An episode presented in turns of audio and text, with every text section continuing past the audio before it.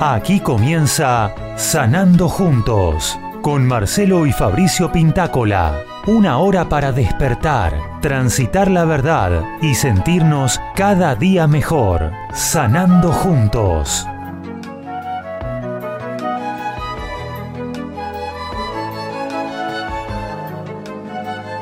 Hola, hola, ¿cómo les va? Como siempre, vamos a comenzar nuestro programa de hoy generando endorfinas para que tengamos una tarde con mucha más felicidad. Vamos. Si soñaba, no sé si dormía, y la voz de un ángel dijo que te diga. Celebra la vida. Nos acompañan desde casa, moviéndose, sonriendo, haciendo palmas, bailando. Nosotros nos quedamos sentados porque tenemos miedo de enredarnos con los cables. Pero vamos con esa onda, vamos, a generar, vamos. Vamos. Y por lo que quieras, Eso, muy bien, muy bien. Es bueno este ejercicio para hacer en casa en el momento de la cena, de la reunión familiar. Siempre, siempre generando buena onda y más alegría. Vamos. Para siempre, búscate una estrella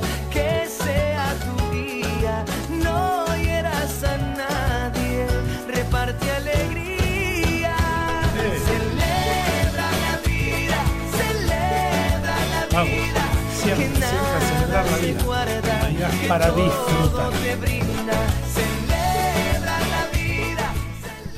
Muy bien, ahora sí, buenos días, buenas tardes, buenas noches a todos. Según en el punto del mundo en que se encuentren, gracias por estar ahí. Hoy me acompaña mi amigo y colega Elías en reemplazo de Fabricio, que no pudo venir por un compromiso personal. Buenas tardes, ¿cómo estás Elías? Hola, muy buenas tardes. Bueno, estás bien, ¿no? Sí, sí, sí, sí, está Me- muy lindo acá. Me alegro. Si estás sonriendo quiere decir que estás bien o si no, estás engañando muy bien. Así que me alegro mucho. En el programa de hoy vamos a tener la participación de Carla, que es una chica muy joven que atendí, tuve el, el placer y el, y el agrado de atender hace un tiempo atrás. Y nos va a comentar, eh, va a compartir con todos nosotros su experiencia.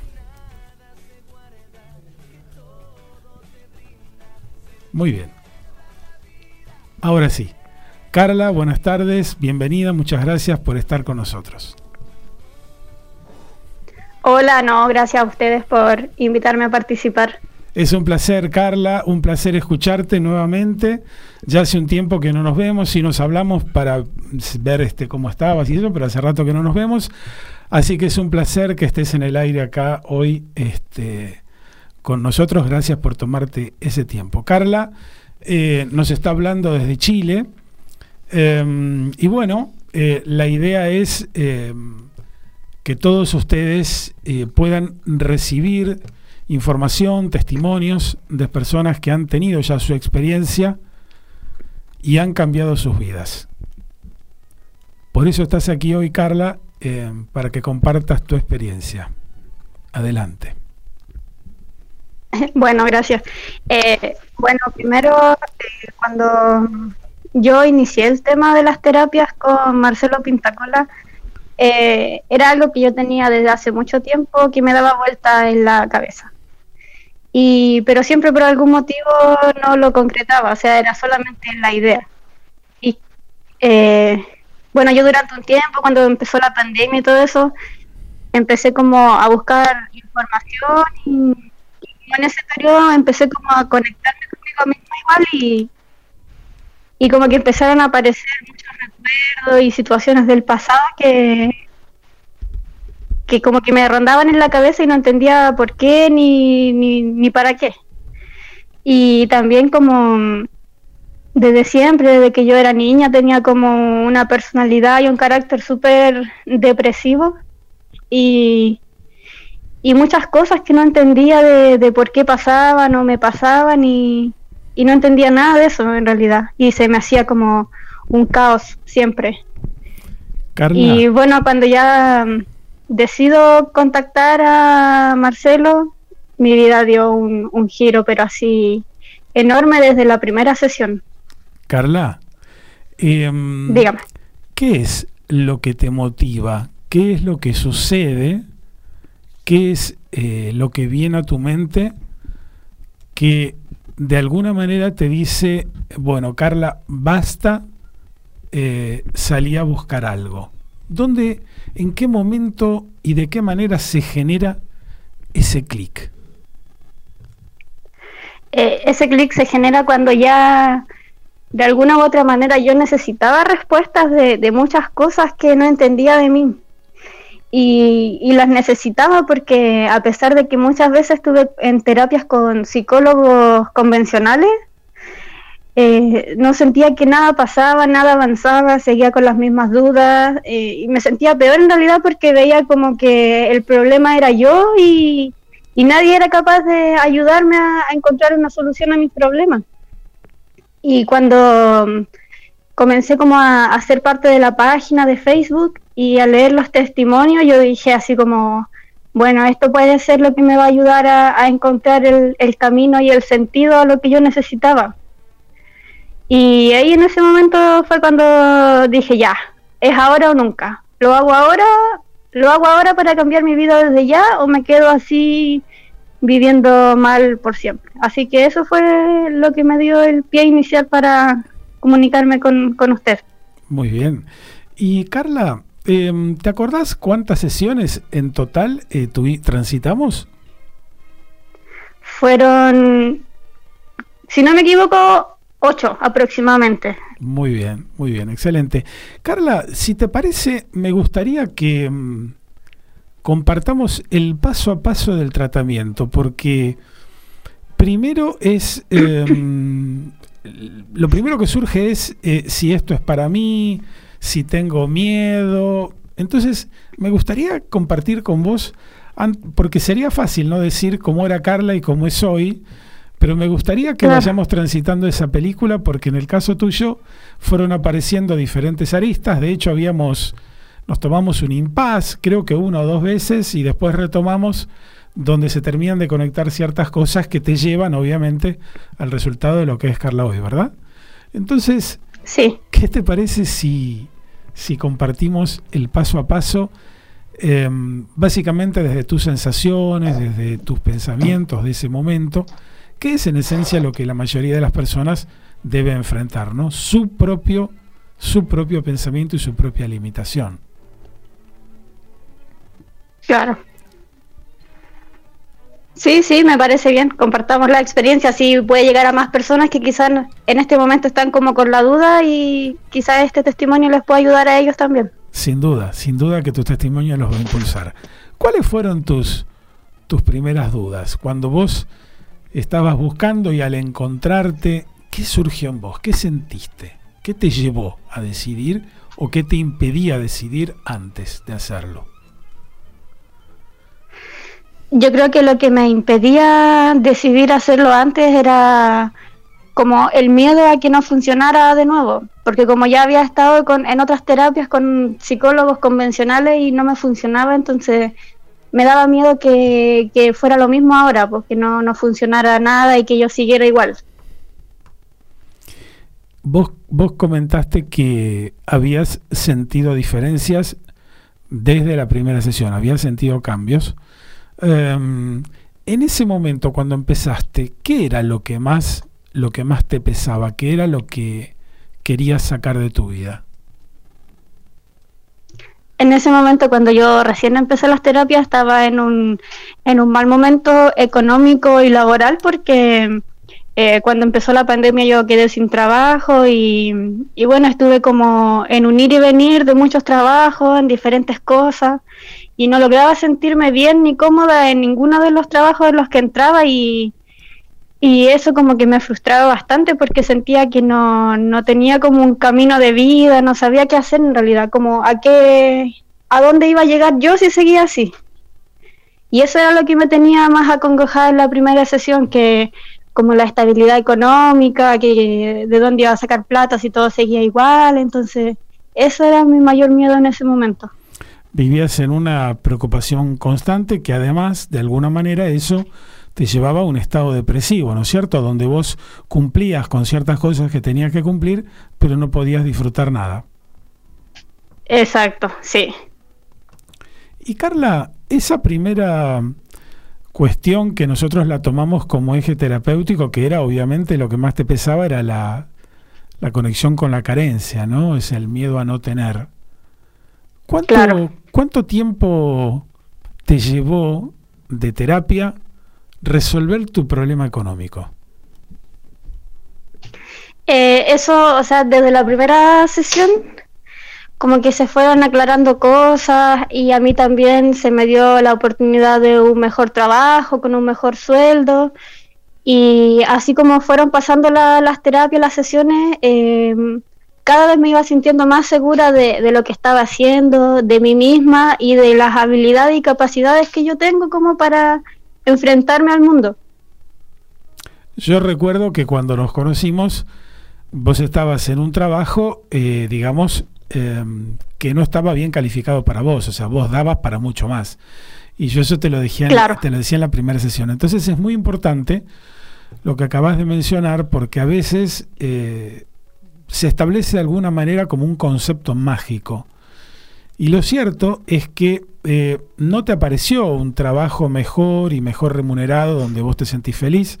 Ahora puedo decir ¿no? que Carla está en una empresa importante, una multinacional con muchas posibilidades de progreso personal, eh, sino que no es que viene el trabajo mágicamente, sino es que vos empezás a ganar confianza en vos mismo y sentís que mereces otra cosa. ¿Compartís conmigo este concepto?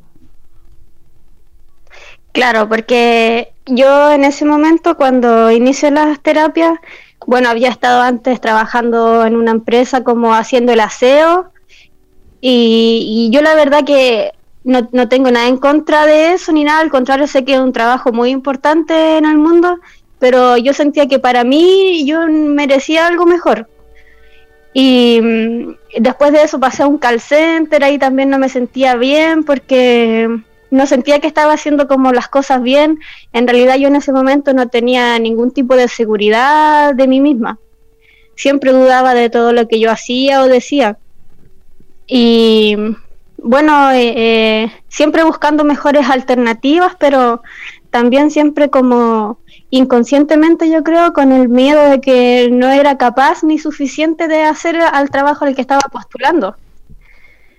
Y cuando hago la primera terapia, eh, y bueno, yo le cuento a Marcelo toda, todo lo que me pasaba, eh, termino la primera terapia y no sé, a la semana después me llaman de otra empresa en la que estoy actualmente y, y nada, me dicen que estoy seleccionada y que tengo que iniciar el proceso de entrevistas, que eran alrededor de seis entrevistas con diferentes áreas de la empresa y jefaturas.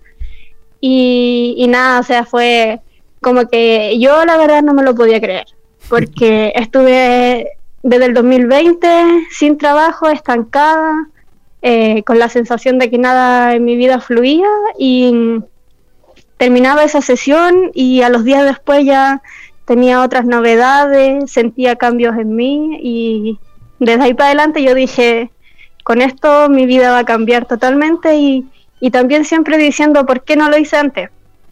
Pero feliz, feliz. Bueno, uno siempre se pregunta lo mismo, ¿no? Pero lo interesante es el momento en que decide. Y aparte, yo hay algo que siempre te dije que es una verdad, es que vos sos una chica muy joven y tenés todavía la vida por delante. Y es muy raro, es muy raro que haya eh, despertares a tu edad, porque vos no llegaste a los 30. Y los despertares serán generalmente después de los 35. Entonces hiciste realmente un, un avance formidable, sobre todo, como te decía, por la corta edad que tenías. Em, siempre está ese concepto, ¿no? De que la vida es luchar y la gente cree que es lucha y cuando lucha se desgasta, eh, luego te dice yo nunca me caigo, ¿no? Hasta el momento en que uno realmente le toca caerse. Y la verdad es que si nosotros podríamos disfrutar la vida, ¿para qué tendríamos que luchar? Porque después de toda la lucha, por más que uno sea vencedor, siempre se vuelve herido, ¿no es cierto? Claro, sí. En, el, en la cuestión, digamos, que era lo que tratamos con vos, que tenía que ver con esas carencias, ¿no? Con, con la falta de autoestima, de amor propio, también surgen eh, cuestiones familiares en el contexto en el que nosotros nos criamos, en el que nacimos, que nos va formando justamente para tener esa personalidad donde uno siente que no vale o que no merece. ¿Qué sucedió después de algunas sesiones en cuanto a la relación con tu familia.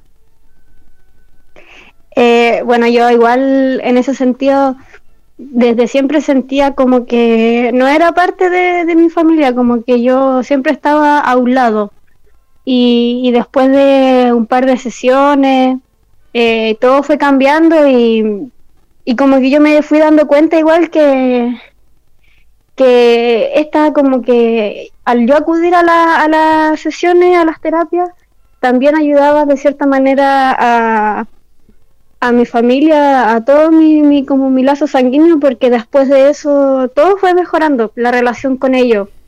Eh, no sé, eh, después de unas terapias yo viajé a mi casa porque yo no, no vivo en la misma región donde está mi familia, entonces cuando yo después de unas sesiones viajo a mi casa y me reúno con mi familia fue súper emocionante en verdad y gratificador porque mm, la relación con todos había, yo la había sentido de una manera diferente, como con, con más capacidad de expresar el cariño y el amor que, que generalmente en la familia se da, pero en mi familia eso nunca se había dado.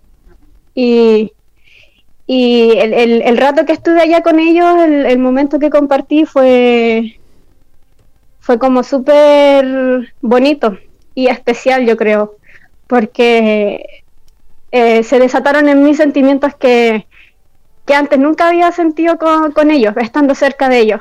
Y, y desde ahí para adelante yo encuentro que, que toda la relación con mi familia ha sido mucho mejor, con mi mamá, con mi hermanita, entonces, no sé, estoy súper agradecida de, de, Marcelo y de la terapia y, de todo lo que yo pude cumplir y lograr. Bueno, el agradecido soy yo por haber confiado en mí en ese momento. ¿Qué, qué otras, qué otras situaciones de tu vida eh, viste mejoradas, viste que cambiaron, eh, que no esperabas que cambien. ¿Qué es lo que, lo que te sorprendió en este proceso? Eh, lo que más me, sorprendió de este proceso es que yo siempre tenía una actitud también muy negativa y muy desesperanzadora con la vida. Tenía como un resentimiento extra, digamos, de todo lo que me había pasado, entonces como que todas esas cosas que a mí me pasaron cuando niña me marcaban mucho aún en la vida de adulta y, eso no me dejaba como tranquila nunca, como que de cierta manera también me sentía culpable de cosas que yo no tenía la culpa. Y, y eh, bueno, cosas de mi personalidad, en mi carácter, eh, he, he, he podido resolverlos y y me he dado cuenta que igual ahora, mm, ante otras situaciones que antes las, las resolvía de otra manera, de una manera quizás más conflictiva o con más resentimiento, ahora las puedo resolver de una manera mejor, más tranquila y siempre con, con altura de miras, mirando más que eh, la situación es un aprendizaje y que de ese aprendizaje tengo que, que sacar la experiencia y, y seguir adelante.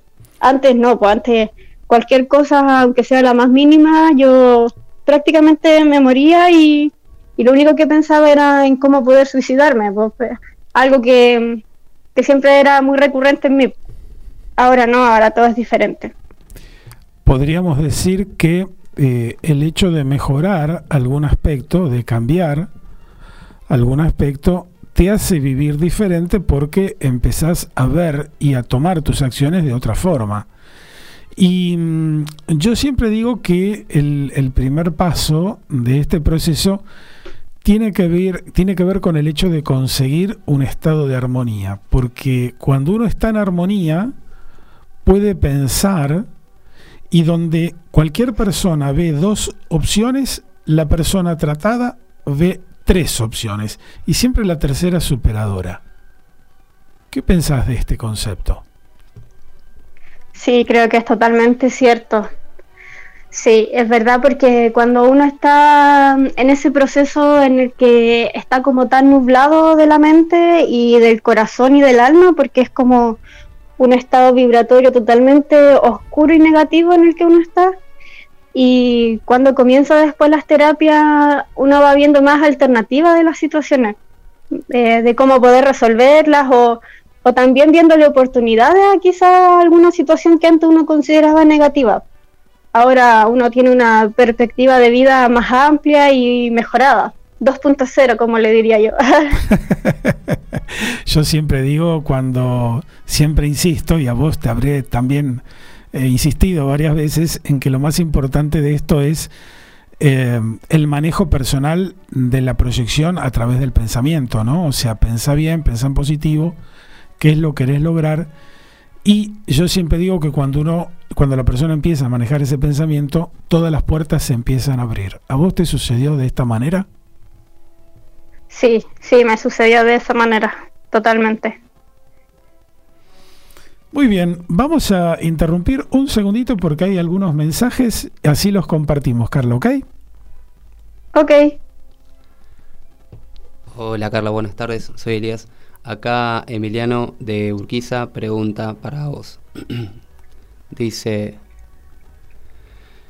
si a partir de este nuevo escenario en tu vida, si cambiaron tus relaciones con tus amistades y en el amor, o sea, si la terapia te ayudó a mejorar esos aspectos de tu vida. También está acá eh, comentando, a ver, dame un segundo. Bueno, mientras podés ir respondiendo esa consulta, eh, Carla, por favor. Sí, eh, bueno, con la- las relaciones como con mi familia, de amistades, amorosas, también todo cambió. Todo cambió, es como, es como que te cambian totalmente la terapia, totalmente. Uno aprende a, a, conocer mejor a las otras personas, a interpretar mejor otras cosas también de las personas y ya uno ya no se lo toma todo tan a personal, que es lo que me pasaba a mí antes. Yo pensaba que todo y todo estaba en mi contra y, y ya después de la terapia me di cuenta de que no, que era solo una visión mía y que también era producto de mis malas experiencias nada más. Pero sí cambia todo. Las relaciones con todas las personas cambian. Carla, quisiera pedirte, por favor, tu opinión acerca de esto que te voy a comentar. La gente justamente lo que le tiene es miedo al cambio, ¿no? Entonces, a veces uno Claro. se arraiga a ciertas relaciones que en ese momento las ve como que son así y después uno piensa diferente y tiene miedo a que las relaciones cambien. Entonces, eh, por eso siempre decimos, ¿no? O sea, el, problema de la gente es ese miedo al cambio. ¿Qué podés decir con respecto a ese miedo al cambio que todas las personas pueden tener? Bueno, le, a, a todas las personas, incluida, incluida a mí en algún momento, yo también tuve miedo al cambio, pero cambiar y moverse y transformarse es lo mejor, la mejor opción que uno puede tomar en la vida. Porque al final de repente uno se queda estancado eh, en diferentes situaciones por solo por temer a, lo que pueda pasar si hago algo diferente. Y, y cuando la vida al final te obliga a hacer algo diferente, te das cuenta de que debiste haberlo, debiste haberlo hecho mucho antes y que, que tenerle miedo al cambio en realidad, creo que el miedo hay que echárselo al bolsillo nada más y seguir adelante. Que los cambios siempre traen algo positivo a la vida de cada persona. ¿Hay alguno de los cambios que vos eh, notaste desde que hiciste tu terapia que haya sido negativo? No, ningún cambio negativo, nada. Solo Excelente. cosas positivas a mi vida desde que hice la terapia. Excelente. Vamos a ir a un par de mensajes más y, y luego continuamos, Carla. Ok. Está acá Ricardo de, Liniers, dice, buenas tardes Marcelo, atento a la entrevista con Carla, recargo lo que dice acerca de su autoestima. Despertó con la terapia el amor a uno mismo y saber lo valioso que es cada uno. Animarse y concientizarse serían las palabras. Exacto, exacto. Siempre decimos que todo está dentro de cada uno de nosotros si no fuera. Y ese amor, ese amor que es el que nos mueve, a pesar de que se olvide, siempre está ahí y el desafío es salir a buscarlo. También está acá Juana de Santelmo, dice, los estados depresivos y la baja autoestima, propia, la estima propia, nos hacen creer que todos nos subestiman, pero somos nosotros mismos los que cambiamos y vemos de todo de diferente manera. Muy buen programa, dice. Bueno, muchas gracias. La clave justamente es esa, ¿no? Animarse, como en el caso de Carla cuando ella dijo, no quiero seguir viviendo así, y salió a buscar algo. Esa es la, el primer paso que hay que dar, salir de nuestra propia creencia, porque la creencia es lo que nos limita. La creencia es nuestra propia cárcel y hay que salir a buscar verdades. Hay una pregunta acá de Roberti de Montserrat. Dice, le pregunto a Carla cuáles son los cambios que realizó. Esa es su pregunta. Bueno, Carla ya contó los cambios, ¿no? Pero ¿querés agregar algo más para responder esta pregunta, Carla? Eh, bueno, los cambios, primero el cambio de trabajo, que eso fue como el puntapié inicial para todo lo demás y cambios en lo que es lo económico, autoestima, amor propio, relación con los demás, eh, relación con el entorno, conmigo misma. Eh, cambio en todos los sentidos, en todos los sentidos, así como hasta en las cosas más mínimas, uno después cuando va pasando el tiempo se va dando cuenta de que eh, la terapia hizo efecto en todos los ámbitos y, y desde todos los ángulos posibles y, al final uno, como, re- como dije anteriormente, lo único que piensa es por qué no lo hice antes. Así que si esa persona tiene la duda y quiere hacerlo, yo le digo que lo haga. Si tiene la posibilidad de hacerlo, que lo haga. Carla, yo me acuerdo que nosotros habíamos tenido, como siempre se da en estos casos, eh, digamos, uno eh, sucede en algunas cosas y a veces la persona piensa que va para atrás. Y me acuerdo en tu caso que habíamos tenido un, un momento en el que fuimos para atrás, que parecía que fuimos para atrás, cuando vos de repente te encontraste que, que tuviste que mudarte y conseguir eh, un apartamento para arrendar y los costos eran altos y, bueno, había toda la problemática que implica la mudanza, un proceso que lo transitabas este, con, bastante, con bastante angustia. ¿Y cómo, qué sucedió después? ¿Cómo se resolvió eso, Carla? Sí, este proceso lo recuerdo con ahora con bastante cariño a lo que pasó porque claro, yo tenía que mudarme de donde estaba y, y en ese momento no tenía la plata suficiente ni los requisitos que piden acá en Chile para arrendar. Y entonces yo me sentía como que no era algo que no iba a pasar luego y, y eso me, me angustiaba bastante porque ya me tenía que ir del otro lugar donde vivía. Y entonces un día hice algo que para mí en ese momento estaba totalmente fuera de, de lo que yo estaba acostumbrada, que era contarle lo que yo estaba pasando en ese momento a mi mamá, porque yo en verdad soy una persona que siempre vive todos sus procesos en silencio y, y, y sola. Entonces en ese momento yo le cuento a ella, pero solo como para buscar un consejo o algo así. Nunca me imaginé que ellos como mi familia me iban a, a apoyar y ofrecerme que ellos me, me entregaban un poco de plata, me, me regalaban un poco de plata para que yo pudiera mm, cambiarme de casa y buscar un nuevo arriendo. Y, y nada, o sea, yo en verdad nunca pensé que algo así iba a suceder. Y, y cuando sucedió fue como una sorpresa muy grata, muy bonita y, y muy agradecida de, de mi familia y, y, y de al- en realidad de la terapia, porque si no hubiera sido por la terapia yo no nunca hubiera hecho eso, ni tampoco hubiese aceptado el dinero, porque además de todo yo también era orgullosa.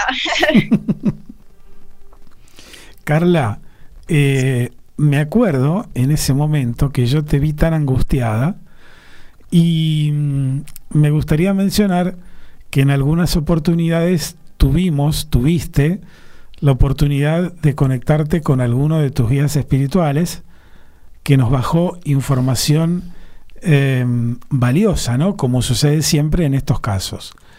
Y en ese momento eh, yo le pregunté a, a tu maestro, a tu guía, si era necesario eh, darte alguna ayuda desde la radiónica. Y el maestro me dijo, no, vamos a darle unos días para ver cómo se maneja esta. Ya tiene bastantes herramientas como para salir sola de este tema. Y en todo caso, en la próxima sesión vemos. Eso me contestó tu guía.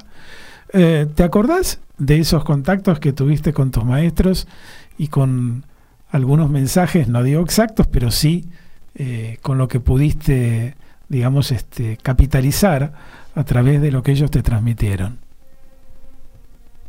Sí, sí me acuerdo de, bueno, de, la, de, las, de las terapias que hicimos, de la mayoría me acuerdo de, de algo, de algún punto como que me marcó y, me entregó también muchas respuestas a lo que yo, a las dudas que yo tenía y, sí, me acuerdo de ese mensaje en especial y en realidad fue como súper acertado, en verdad, porque eh, justo fue en ese momento en que yo estaba como buscando el arriendo, no tenía el dinero y, y después de unos días todo se solucionó, encontré arriendo, así que, pero como de la nada, en verdad, porque fue todo muy rápido, muy, muy rápido y, y no, fue maravilloso, en verdad. Todo lo que ha pasado desde ese momento en adelante, genial. Creo que habías conseguido la resolución del problema unos poquitos días después de la sesión, ¿verdad? Sí, sí, como a los dos o tres días después ya tenía el arriendo listo, tenía todos los requisitos que me pedían, así que ya estaba totalmente resuelto ese problema que yo veía en ese momento. Muy bien. Y me acuerdo también que en un momento habíamos hecho un impas y mm, que habías conectado eh, con alguna fobia, por llamarlo de alguna manera, desde el transporte público, ¿no? Con la cantidad de gente. Ahí se volvía a manifestar otra conexión. Sí. Eh, bueno, yo en ese momento, bueno, desde antes, pero desde antes que empezaran las terapias, yo siempre que me tenía que enfrentar a una gran cantidad de gente era terrible para mí, ya sea en el metro, en, el en las micro, transporte público, en lo que sea, en un trabajo o hasta en una tienda comercial. Para mí era prácticamente una crisis de pánico, quedarme en un rincón a llorar, desesperada, porque no, no sé, algo me pasaba, no era capaz de lidiar con esa cantidad de personas que estaban a mi alrededor. Sentía que el aire me faltaba, todo, todo mal. Y mm, bueno, con las terapias eso se solucionó. Ahora puedo andar tranquilamente en el metro, en el micro, puedo compartir eh, con otras personas tranquilamente y, y todo eso se fue, en verdad, todo eso se fue. Yo siempre digo que yo siempre digo que la persona viene a buscar algo concretamente, no algo que quiere cambiar a partir de lo que está sufriendo. Y después, sin querer, se van conectando otras cosas que no parecían tan importantes, pero que finalmente lo son. Entonces, nosotros, la persona tratada, tiene la posibilidad de ir profundizando hasta quitarse todo. ¿Qué es lo que vos eh, decidiste hacer, verdad? Sí, es que cuando yo inicio el tema de las terapias, yo dije, esto lo- si lo voy a hacer, lo voy a hacer bien y voy a confiar plenamente en lo que estoy haciendo y en la persona que me está guiando, porque esta ya era mi última carta que yo me estaba jugando en realidad. O sea, ya era mi última esperanza y, y, y como que cuando vi, empecé a ver los primeros cambios, yo dije, aquí es, de aquí soy, aquí pertenezco y aquí en esta terapia confío y me entrego totalmente. Muy bien, muy bien. Qué interesante, Carla.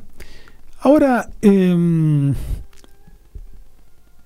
esto es eh, reflexión pura, ¿no? Básicamente ya nos contaste todo, pero para hacer un resumen, una síntesis, un cierre, ¿cómo era Carla antes y cómo es la Carla de hoy?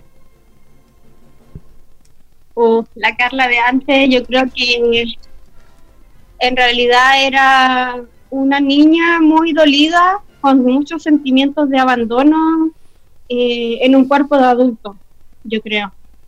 Que ese, esos sentimientos de esa persona anterior, que era una persona muy amargada, eh, como en desconexión con todo, muy insegura, eh, con, con falta de motivación. Eh, a la Carla que soy ahora, yo creo que es como un cambio totalmente radical, en realidad, porque a como yo me sentía en ese tiempo, a como me siento ahora, un cambio así de un 100%. Carla, a pesar de todo lo que conseguiste con el tratamiento, ¿pensás que te quedaste acá o tenés más proyectos todavía? No, tengo más proyectos, eh, o sea, esto fue el puntapié inicial como para yo mm, empezar también a conocerme de nuevo, a descubrirme a mí, a, a mí bajo mis pensamientos, porque yo creo que antes siempre me regía como por lo que me decían los demás o por las creencias que tenía de que era cuando niña. Entonces yo no vivía mi vida propia, sino que era siempre como por lo que me habían enseñado nada más, no era conocimiento mío propio. Y, yo creo que desde que eh, comencé las terapias, yo he empezado a hacer mi propio camino desde lo que a mí me gusta, desde lo que yo quiero y lo que yo siento. Y creo que eso es lo más importante de todo porque al final la vida es de uno y uno tiene que decidir cómo la vive. Correcto. ¿Coincidís, Carla, si yo digo que pudiste encontrar la verdad? Sí, totalmente. Bueno, Carla, eh, muy, muy interesante, muy, muy apasionante este, todo lo que compartiste con nosotros. Tenemos acá un par de, de mensajes que vamos a leer y ya continuamos. Acá Elizabeth de Lanús dice, creo que todo lo que necesitamos lo tenemos dentro, dentro nuestro, solo falta descubrirlo. En este caso, Marcelo fue el canal que ayudó a Carla en su nueva vida. Ofició Marcelo de guía para encontrar el sendero. Son nuestros ángeles. Muy buen programa, dice. Muchas gracias, muchas gracias. Y yo tengo una pregunta, me surgió una pregunta porque ella estaba hablando de una fobia y quería saber si, si estaba medicada, si estaba diagnosticada, si, si descontinuó medic- la medicación, que me, me- generó una cuestión interna y necesitaba preguntarlo a, a vos, Carla. Eh, bueno, yo cuando acudía a los psicólogos convencionales, eh, en un momento uno me diagnosticó con eh, ansiedad social. Y claro, ellos, o sea, ellos a lo primero que acuden es a la medicación y, o sea, era lo único que para ellos era factible en ese momento, pero yo nunca estuve de acuerdo con eso, en verdad. Y nunca me tomé las pastillas ni, ni nada de eso. Y eso mismo fue también lo que me dio como la iniciativa de buscar otros medios, como otras cosas, porque nunca como que nunca he sido muy muy amiga de, de las pastillas ni nada de eso. No, sí, claro, claro, creo que nadie quiere en su sano juicio estar medicado, ni estar postrado en una cama, ni en una silla de ruedas, ni nada, ¿no? No, no, el tema es, eh, obviamente, si esa persona cree que hay otra salida o compra, eh, digamos, lo que ya viene empaquetado como real y entonces vos eh, te quedás donde estás. O sea, el secreto es la búsqueda, ¿no? O sea, el hecho de decir, no, no me caso con esto y quiero seguir buscando, como lo cuenta ella claramente. Carla, ¿querés comentarnos algo más? ¿Querés eh, dirigirte a las personas que nos escuchan, a otras que como vos necesitan ayuda y todavía no encontraron la fortaleza eh, para salir adelante? Mm, ¿Qué comentario final como reflexión nos podrías regalar? Eh, bueno, primero dirigirme a usted y darle las gracias porque mi vida cambió un 100%. Yo creo que si no hubiese hecho esas terapias, eh, hubiese estado hundida en una depresión, quizás, no sé. Y nada, estoy, estar siempre agradecida de usted y, y nada, decirle a las personas que, que si alguien tiene ese bichito, como esa duda eh, de acudir o probar otras cosas, cosas que no, no se encuentran en un hospital, que lo hagan. Que si tienen la posibilidad de hacerlo, que lo hagan, porque va a ser complicado van a decir después, ¿por qué no lo hice antes? Porque de verdad que todos los campos uno ve en la vida y desde todos los sentidos, eh, es una cosa que realmente es. Que, de estar tanto tiempo buscando eh, respuesta a todas las dudas existenciales que uno tenía y ahora sentir que uno vive libremente y, sin todo ese peso en los hombros eh, es maravilloso, yo creo. Es como que comienza realmente la vida después que uno hace la terapia. Porque todo, todo parece más bonito, en verdad. Carla, aparte de agradecer tus palabras, me gustaría preguntarte algo que no te pregunté.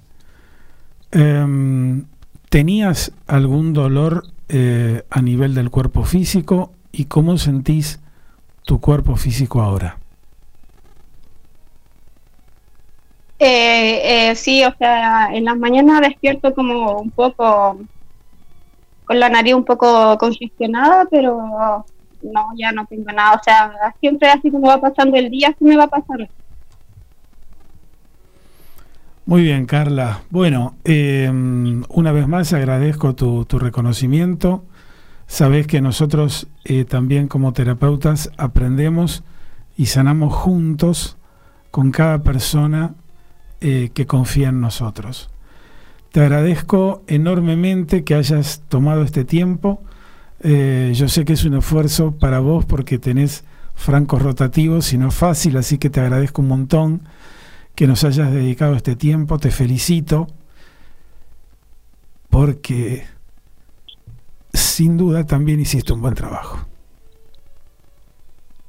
Gracias, no, gracias a ustedes, a todo el equipo que, que hace posible este programa, que hace que pueda llegar a más personas.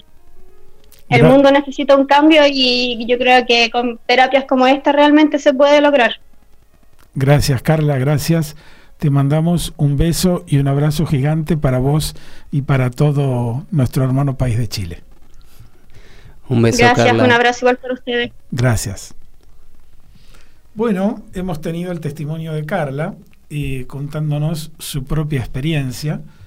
Creo que esto es eh, mucho más valioso em, que cuando la gente me pregunta a mí, ¿no? ¿Qué hace? ¿Qué se logra? Todo esto creo que es mucho más valioso cuando la persona cuenta su propia experiencia. Con lo cual, em, siempre el primer paso es salir del miedo. O sea, mucha gente me comenta a mí acerca de sus dificultades, de sus dolores, de los diagnósticos. Y cuando yo le explico qué es lo que puedo hacer, me dicen tengo miedo, ¿no? Entonces yo la pregunta que les hago es, eh, ¿a qué le tenés más miedo, no? ¿A seguir viviendo mal como vivís? ¿O a un proceso que tiene que ver con eh, encontrar la luz en ese camino? Entonces siempre, siempre el problema es el miedo. El miedo es, en esencia, falta de información. Nosotros nos faltan siempre fichas para completar el rompecabezas de nuestra vida y en eso se manifiesta siempre ese miedo, el temor a lo desconocido. Y en esa comodidad ¿no? de quedarnos como estamos para evitar un posible miedo, eh, nos encontramos con esa parálisis en la que no damos ese paso. Es muy importante entender que nosotros no solo somos un cuerpo físico, sino que somos un espíritu viviendo una experiencia en este cuerpo físico en el planeta Tierra. Si entendemos que la Tierra como planeta es una escuela, entonces no se trata de culpas, sino se trata de ignorancia, pero ignorancia en el buen sentido de la palabra. Todos somos ignorantes. Yo puedo hablar de esto porque es lo que sé, pero les aseguro que de muchos temas más no puedo hablar porque no sé y debería aprender si yo quisiera aprender. Entonces es muy importante descubrir esto. ¿Qué es el espíritu? Es la conjunción de la mente y el alma. ¿Qué es el alma? El alma es un almacén, es el lugar donde se almacenan determinadas cosas, como por ejemplo la mente. Entonces la mente es la potencia intelectual del alma y a la vez em, la esencia del alma. Y la memoria es la esencia de la mente. Entonces, eh, si nosotros entendemos esto, que no somos solo un cuerpo, sino que somos una mente, que somos un alma, un espíritu, el paradigma de la vida cambia completamente. Y un detalle que no es menor para que podamos entender la magnitud de lo que representa la mente y el pensamiento, ya vamos a tener acá algún programa que vamos a dedicar a lo que se llama espacio entre vidas. ¿Qué es esto? Y bueno, lo que nosotros llamamos muerte en realidad hay dos cosas que me gustaría decir. Primero, la muerte no existe.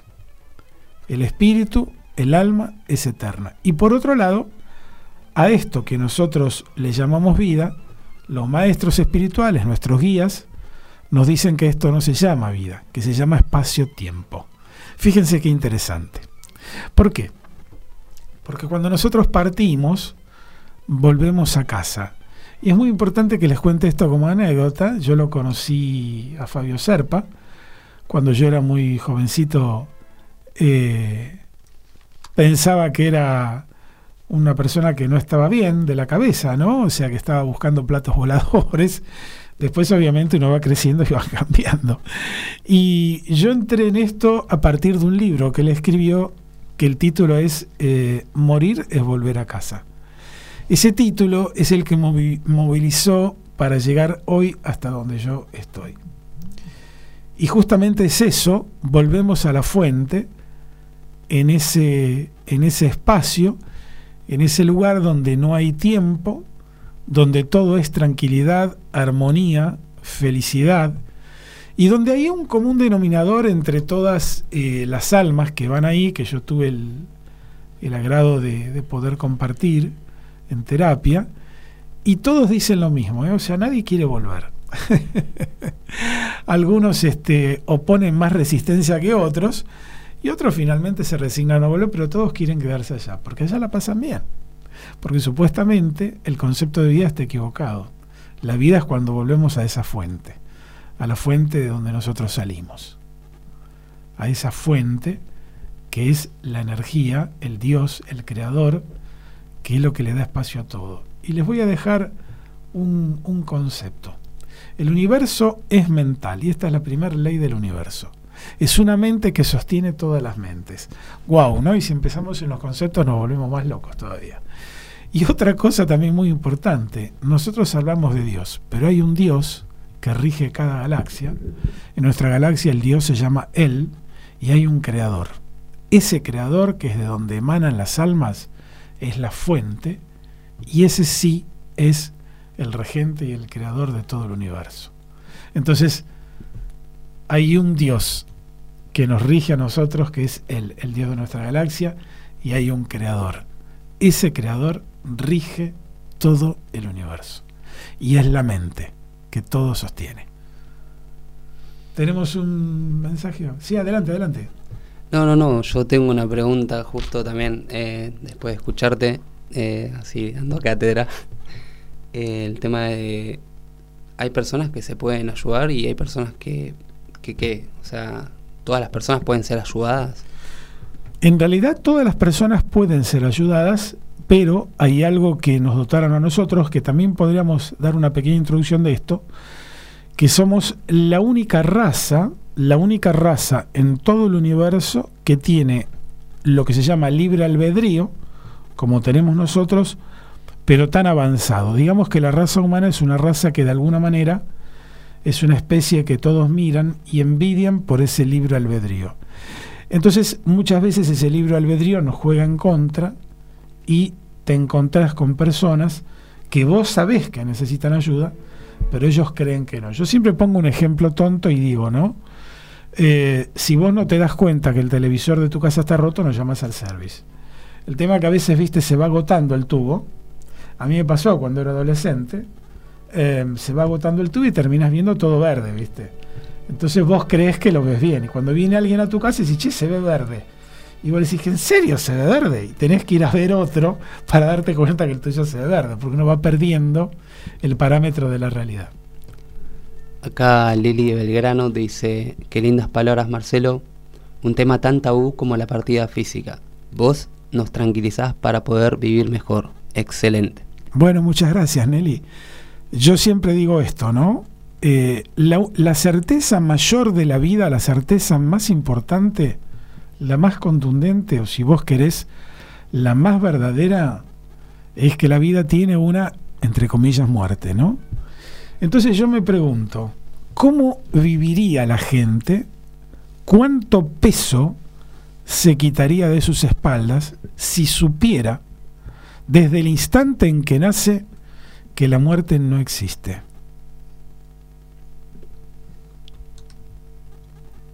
Entonces, si la muerte no existe, nosotros podríamos pensar en dos temperamentos a seguir. Uno, como la muerte no existe, no me importa nada, me arriesgo, me juego, voy, asalto un banco, hago cualquier cosa, ¿no? Y el otro, como la muerte no existe, viviría sin apuro. Ahora, si sabemos que la muerte no existe, sabemos también que hay un más allá y sabemos que hay una ley de causa y efecto. El que pensaba en, en portarse mal, ese está en el horno, como dicen los chicos. Pero el que no tiene apuro es el que consigue todo lo que desea, porque así como la, la ansiedad es la madre de todas las dificultades, la armonía también es la madre de todas las soluciones.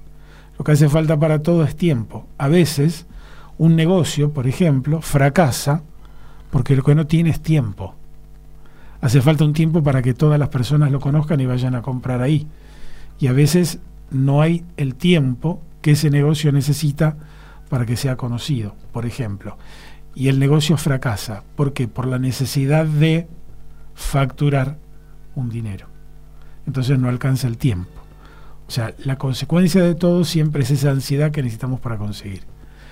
Una vez un maestro me dio un aprendizaje muy interesante. Yo me bajan muchos, muchos aprendizajes.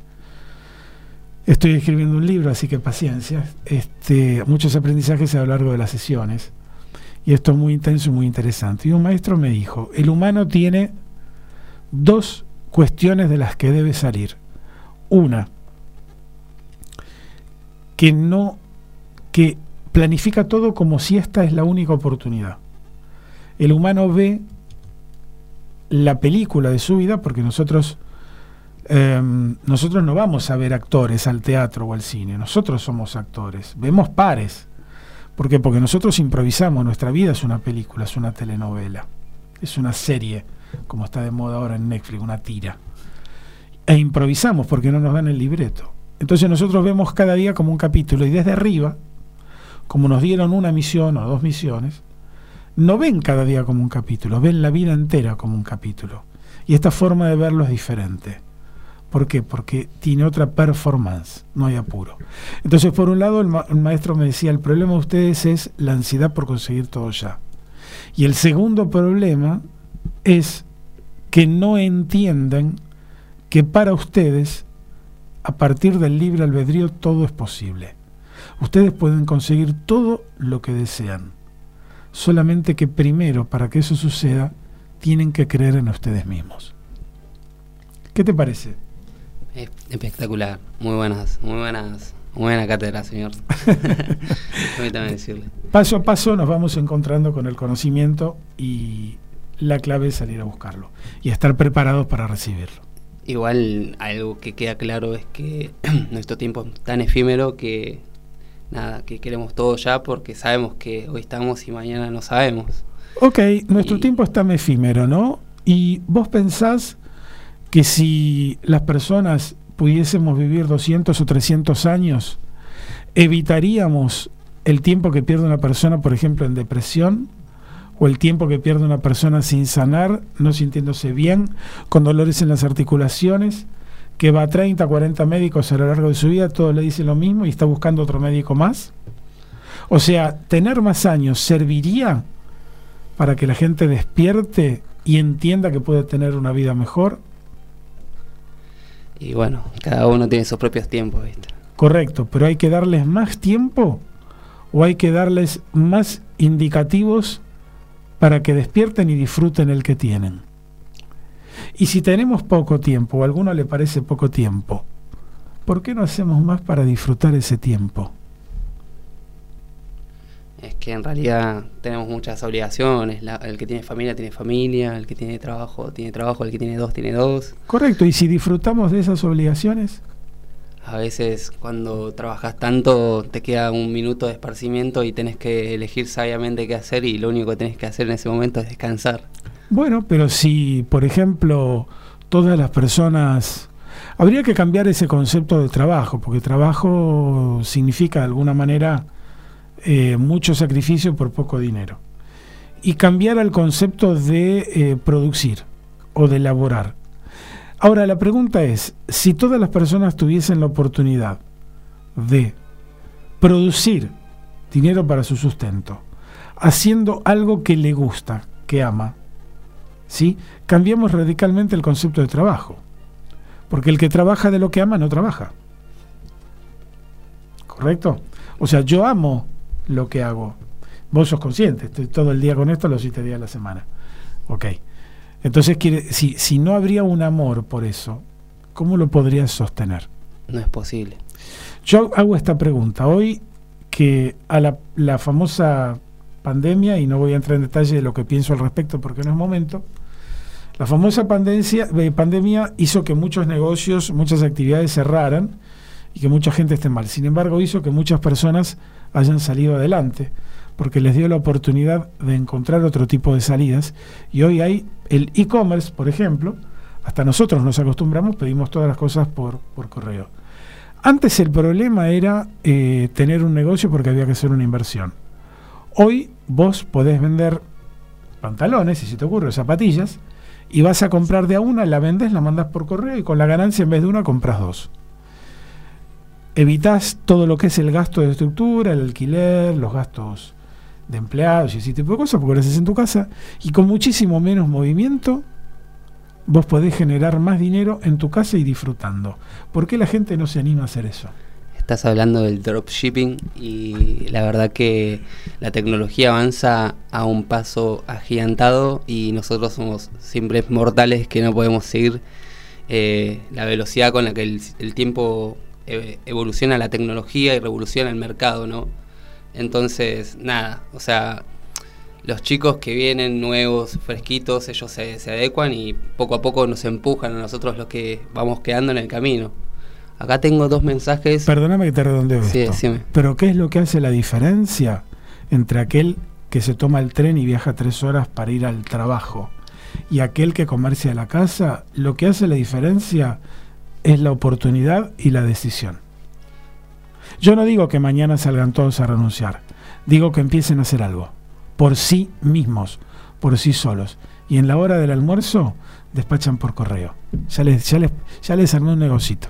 Acá Tenemos mensajes, dale. tengo un mensaje de Ana de Ballester que dice, más que tiempo, necesitamos más calidad de vida. Estaría bueno concientizarlo. Correcto, y la calidad de vida pasa por trabajar, entre comillas, menos horas mientras compartís en casa y obviamente estando en armonía con la familia, ¿no? También está un mensaje de Aida de Olivos. Dice, trabajar en lo que a uno le gusta es maravilloso. El tiempo no pasa y el sacrificio no existe. Lo recomiendo. Gran programa. Gracias, gracias por tus palabras y gracias por traer acá a la luz el ejemplo de lo que estábamos hablando recién. ¿Algo más? No, no, no, no, yo, yo. todo. Entonces nos vamos a despedir hoy hasta nuestro próximo programa. Le agradezco mucho a Elías este, que hoy haya compartido con nosotros este programa. Va- valga la redundancia, hay frase de cierre, este, pero primero nos despedimos. Así que a todos, muchas gracias por estar del otro lado. Todas las consultas que quieran hacernos, con mucho gusto. No dimos los datos de contacto, bueno, entiéndanos que estamos empezando, somos aficionados todavía, en algún momento lo vamos a hacer bien. Bien. Bueno, Bueno, despedite. mu- eh, muchas gracias y mucho gusto en estar en el programa con Marcelo y gracias por la oportunidad. Muchas gracias.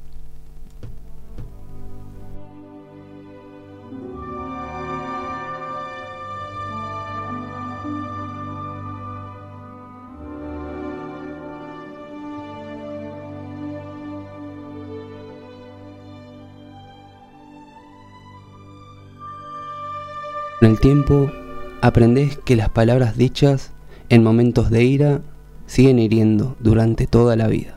Jorge Luis Borges.